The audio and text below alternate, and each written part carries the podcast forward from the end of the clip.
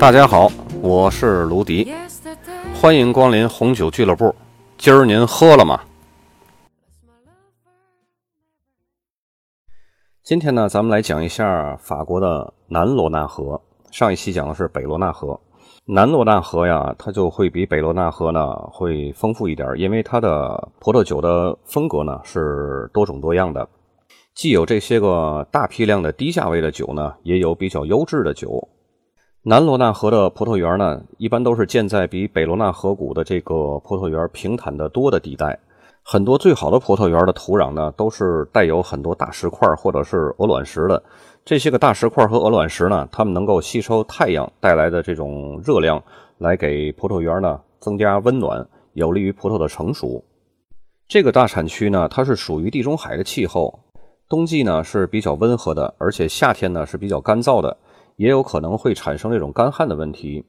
在南罗纳河谷这个地区啊，也会受到北罗纳河谷一样的密斯特拉风的这种干扰，而且呢，因为北罗纳河谷它是有那种山丘嘛，呃，不是那么平坦，所以不像南罗纳河谷这边，南罗纳河谷呢，它会受到这种风的破坏力呢会比较大，因为它没有山丘啊，挡风的这种屏障呢会比较少。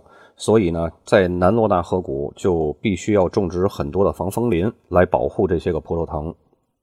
在这里呢，大部分的这个葡萄园啊，这个歌海纳的葡萄藤经常都会被修剪成紧贴地面这种矮灌木型，这样呢，既能避风，又能从这个土壤中呢吸取热量。因为歌海纳它是需要温度比较高，然后才能比较有好的成熟度的一种葡萄品种。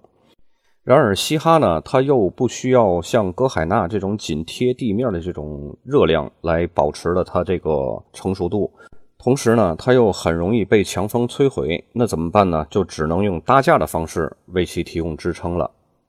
咱们来说一下在南罗纳河谷的葡萄品种和葡萄酒的酿造。首先说一下黑色的葡萄品种吧，歌海纳。只有在温暖的夏季，这个歌海纳才能够完全成熟。酿出来的葡萄酒呢，经常是带有那种浓郁的香料味和红色水果味儿，但是在比较炎热的年份呢，新鲜的水果味呢就会变成烘烤的水果味儿或者是果酱味儿。然而，西哈和穆尔维德呢，就是这个穆尔维德，就是咱们平时所说的穆和怀特，在南罗纳河谷的这种混酿葡萄酒当中呢，对这个歌海纳是起到辅助作用的。西哈能够混合在这种混合当中啊，提供颜色和单宁。但是在最炎热的产区呢，西哈是很难以生存的。然而，这个产区的气温呢，却是穆尔维德能够完全成熟的最北极限。穆尔维德酿造出来的这种葡萄酒啊，颜色比较深，而且单宁含量会比较高。在它完全成熟的时候呢，能够散发出这种浓郁的黑色水果味儿，还有野味儿和肉类的香味儿。这三种葡萄品种呢，歌海纳、西哈和穆尔维德。就是南罗纳河谷最经典的 GSM 混酿。另外一种黑色葡萄品种呢，叫神索。这种葡萄品种啊，在混合当中也是起到辅助作用的。它辅助什么呢？就是提供这种在酒里边提供红色水果的香味儿，并不是单宁，也不是颜色。所以它的作用呢，有点是给歌海纳打辅助的。有的年份歌海纳如果生长的不是很好，就需要添加一些神索。来补充这个红色的水果味儿，所以在南罗纳河谷这个比较好的年份里边啊，咱们看到是通常是 GSM 混酿。如果要是稍微差一点年份呢，就会 GSM 加上神索来一起混酿。接下来呢，咱们来介绍一下南罗纳河的白葡萄品种。在这儿啊，没有像北罗纳河贡德约的那个维欧尼这么出色的白葡萄品种。但是呢，这儿也会种维欧尼，同时呢，也会种北罗纳河的马山尼和湖山这三个葡萄品种。除此之外呢，还会种植克莱雷和白格海纳以及布布兰克。我自己呢，经常就会喝到白格海纳和马山尼的混酿的干白。南罗纳河的白葡萄酒呢，还是嗯比较保持水果的这种香味儿，还有花香。它很少有这种陈年的这种现象。接下来呢，咱们来说一下南罗纳河的产区跟葡萄酒。在这儿呢，分为大区级、村庄级和特级村这三种法定产区。大区级的法定产区葡萄酒呢，占南罗纳河法定产区总产量的一半以上，其中呢，大多数都是红葡萄酒。这些酒啊，大多都是酒体中等、果味比较丰富的简单的葡萄酒。然后在这之上呢，有几个村庄，可以将罗纳河谷村庄这几个字呢放在酒标上。这种呢，多适用于红葡萄酒。呃，为达到这种村庄级啊，也必须遵守对最低酒精度和最高产量的这种控制的严格规定，并且呢，使用更大比例的歌海纳、西哈和莫尔维德。有些单独的村庄呢，可以在酒标上加上自己村庄的名字，但是这个呢，前提是必须百分之百的葡萄酒产自于这个村庄。比如说罗纳河谷上帝之翼村庄，在后面的图里边，我会给大家。展现出来这瓶酒，这也是我经常喝的一款酒。这个就是百分之百葡萄酒产自这个村庄的一个比较具有代表性的一瓶酒。在这些村庄酿造的葡萄酒啊，这个级别呢是除了特级村以外的最好的酒了。跟这种大区级的相比较，就是酒体呢会更饱满，结构呢更复杂，而且带有很明显的香料和红色水果的香气。嗯，所有这些个拥有这些个村庄级的村呢，都可以申请为特级村。接下来呢，咱们来开始说说南罗纳河的这些个特级村。首先就是教皇新堡，教皇新堡它是坐落在罗纳河的东岸，是目前罗纳河谷最大的一个特级村。这个特级村产区啊，它是在法国的葡萄酒历史上享有特殊地位的。因为这个产区它是第一个获得法定资格的产区，就是在一九三六年，法国的第一个法定的 AOC 产区。这个产区呢，不光是面积大，而且土壤种类是比较繁多的，朝向呢也是东南西北各不同的，所以呢，可供给酿酒师所选择的这种葡萄品种呢也是非常多的，一共有十三种葡萄品种。这也就意味着教皇新堡这个红葡萄酒啊，它的风格会非常的复杂，也会非常的多样性。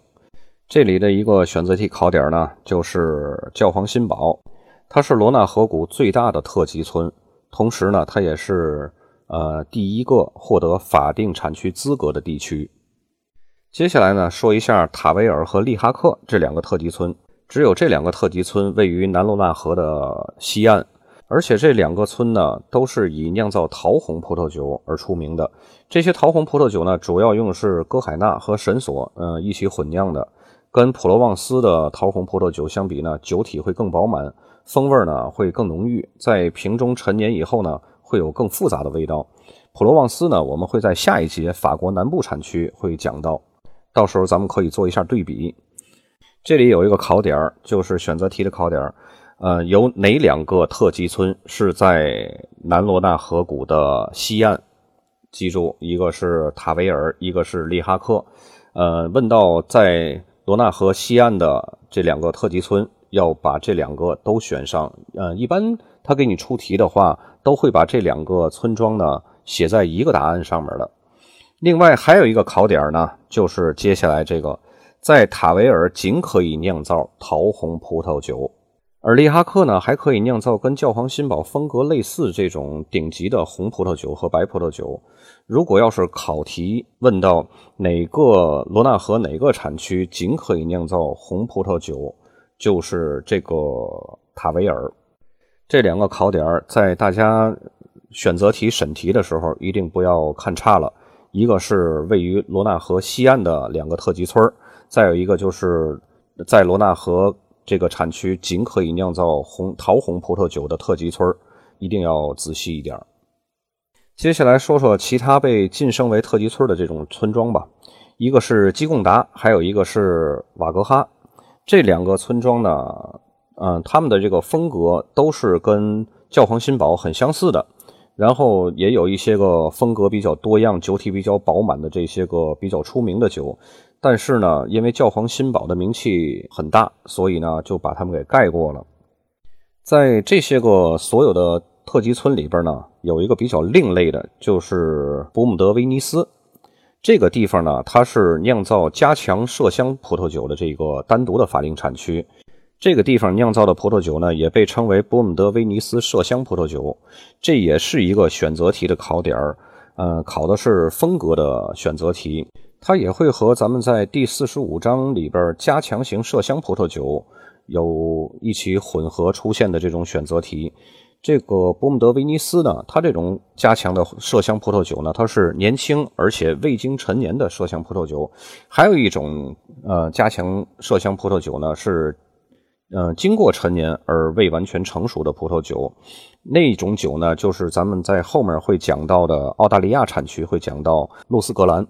所有这些个选择题的考题呢，我在咱们适当的时候都会给大家。发下来，然后呢，以文档的形式，大家可以去看啊，去练习这些个选择题。